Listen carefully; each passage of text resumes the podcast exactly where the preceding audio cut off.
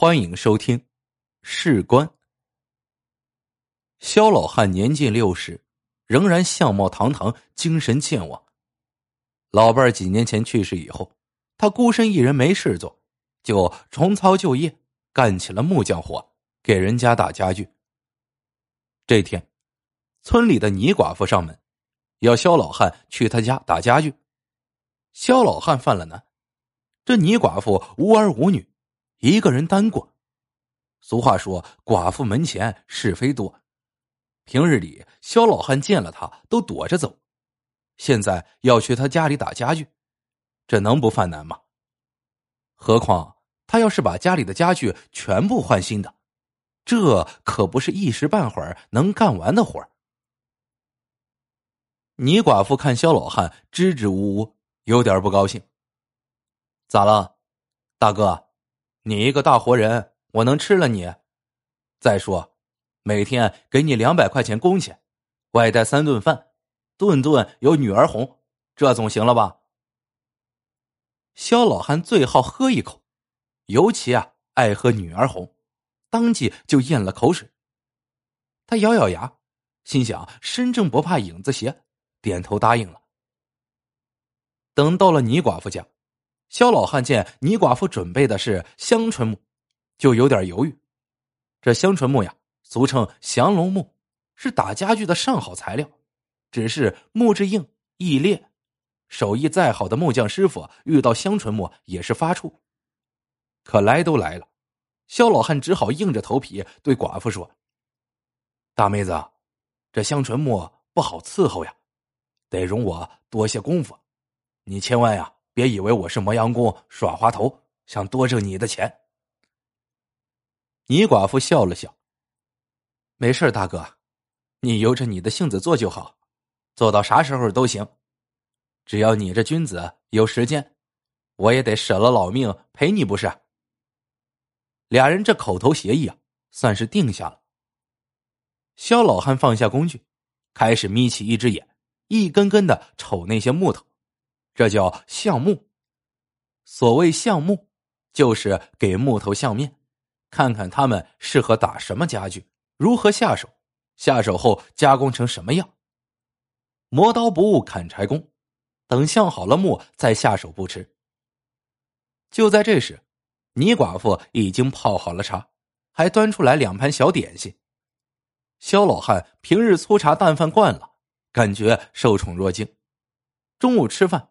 果然像之前说好的一样，有上好的女儿红。只是肖老汉下午还要干活，他不敢贪杯，担心一旦嘴上管不住，出了洋相被倪寡妇笑话。眨眼到了傍晚，肖老汉说啥也不在倪寡妇家吃晚饭。倪寡妇心知肚明啊，白天还好说，天一黑这孤男寡女的，虽说俩人都快六十岁了，可也经不住别人的闲话。他劝了几句，见肖老汉执意要走，只好拿起一瓶女儿红塞到了肖老汉手里。日子呢也就这样一天天过去，这边肖老汉手上出细活，那边倪寡妇也是个细心人，中午的饭菜也是越发精细，越发有营养，而且变着花样来，天天不重样。女儿红更是管够，由着肖老汉的性子喝。这人怕人静，俩人这一互敬啊，感觉时间过得有点快。这天，倪寡妇的家具全打好了，肖老汉又给他做了一个舀水用的木舀子，甚至还给他削了一根上好的拐杖，意思是等他走不动的时候好有拐杖用。这些都打过之后，肖老汉感觉心里空落落的，龙拉着眼皮。恋恋不舍的对倪寡妇说：“大妹子，这家具可一应俱全了，再也没啥可打了。明天我就不来了。”倪寡妇略一沉吟：“还有一件没打呢，就怕你不给打。”啊，这世上还真没有我老汉不能打的家具。说吧，是啥东西？棺材，既然拐杖都做了，身后事也要靠大哥您了。一听要打棺材，肖老汉摇了头：“这事儿不吉利，不打。”倪寡妇来了倔脾气，对肖老汉说：“棺材，棺材，升官发财，怎么就不吉利呢？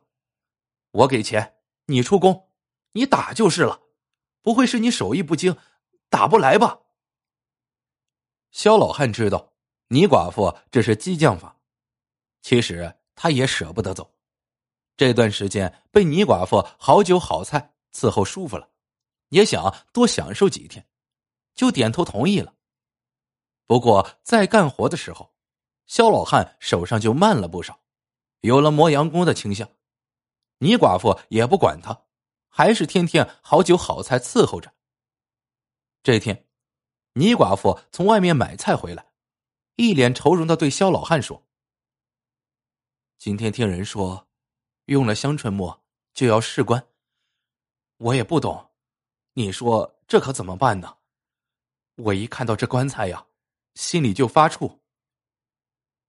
倪寡妇说的试棺，是棺材打好后，将来给哪个人用，这个人就要先到棺材里躺一躺，给棺材点活人气。一般情况下是没有这个环节的，可是当地有个说法，因为香椿木跟树中之王臭椿树长得相差不多，是兄弟树。也算是树中亚王了。倪寡妇又是个寡妇，如果事先没有活人试棺，将来怕压不住他，所以棺材打好后一定要试棺。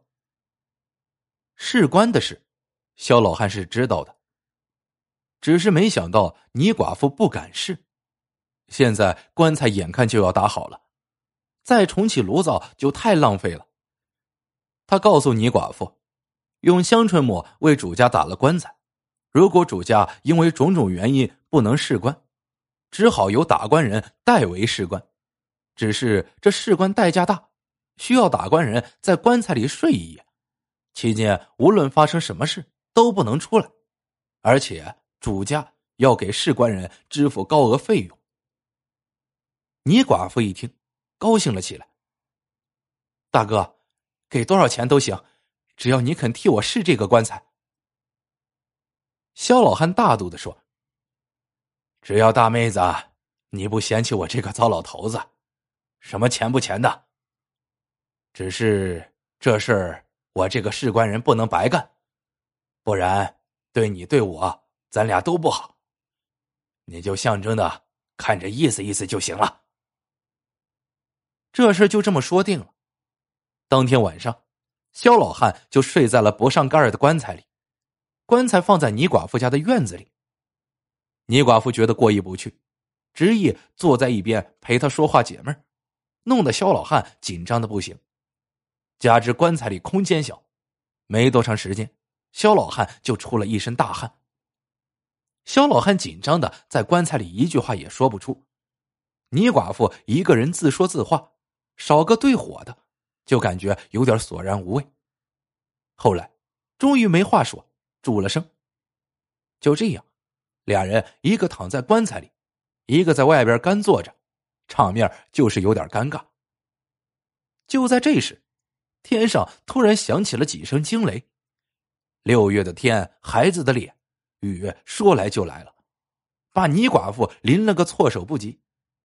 想到肖老汉躺在棺材里不能出来。倪寡妇赶紧跑回屋，拿来了一块大塑料布，直接盖在了棺材上。这样，肖老汉和他的新棺材才不至于被雨淋着。可是，倪寡妇跑回屋，坐也不是，站也不是，总不能让肖老汉一个人躺在棺材里淋雨吧？虽说上面盖着塑料布，可时间一长，气温下降，他一个人躺在里边也怪冷的。倪寡妇抿嘴想了想，两片红晕忽然透出了脸颊。她一咬牙，在头上顶了件褂子，冲进了雨里。她三步两步来到了棺材前，掀起塑料布，一脚就跨进了棺材。肖大哥，我来陪陪你。这么大的雨，让你一个人躺在这里，真是过意不去。肖老汉显然吓了一跳，想出去躲。可是倪寡妇已经顺势躺下了，还顺手把塑料布扯过来盖在了棺材顶上。外面的雨越下越大，肖老汉只感觉挨着倪寡妇的半边身子瞬间就麻了，哪里还动得了半分？这事儿啊，过去没几天，肖老汉和倪寡妇就悄悄去扯了证。接着，肖老汉搬到了倪寡妇那边住。俗话说。少年夫妻老年伴婚后俩人相伴相乐，其乐融融。婚后没几天，倪老汉瞅着院子里的那口棺材说：“老太婆，你说现在都实行新殡葬了，不起坟也不用大棺了，人走了一个几寸见方的小盒子就够了，这东西浪费了。”老头子，这事儿你不是比我知道的还早？当初让你打，你就打呀，怎么不拦着我？浪费也是你一手造成的，与我老婆子可没啥关系。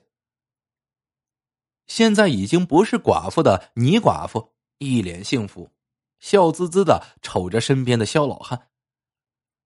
肖老汉看了一眼一脸坏笑的老伴儿。也不由自主的嘿嘿乐了起来。